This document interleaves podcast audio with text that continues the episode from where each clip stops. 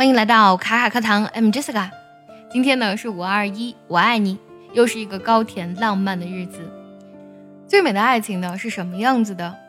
我想啊，在这个日子里呢，最美的爱情绝不仅仅限于啊我们收到的鲜花或是其他的礼物。最美的爱情呢，应该是藏在生活中的点点滴滴，需要我们用心去发现还有体味。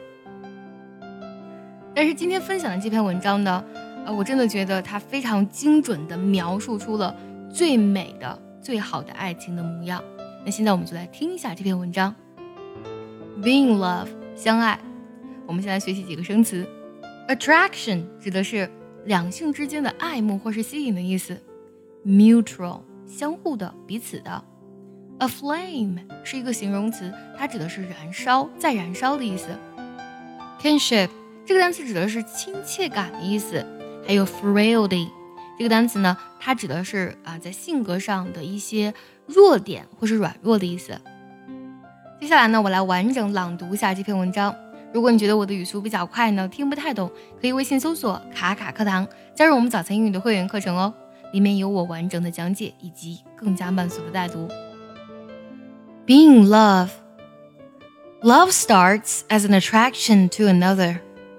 Love grows with mutual respect. Love thrives on confidence and dignity. Love survives on wisdom and honor.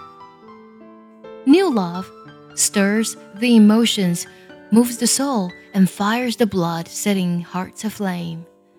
Love of mate provides us with another soul to feel kinship, with someone to share life with, someone to be loved in spite of shortcomings and human frailties. Someone with whom we can share meaningful conversations and plans for the future. Someone to recall the past with, to dream with. Someone with whom silence is comfortable, another soul on the earth who is in tune with yours. Someone who cares deeply about your well being and who in return is cared for by you just as deeply.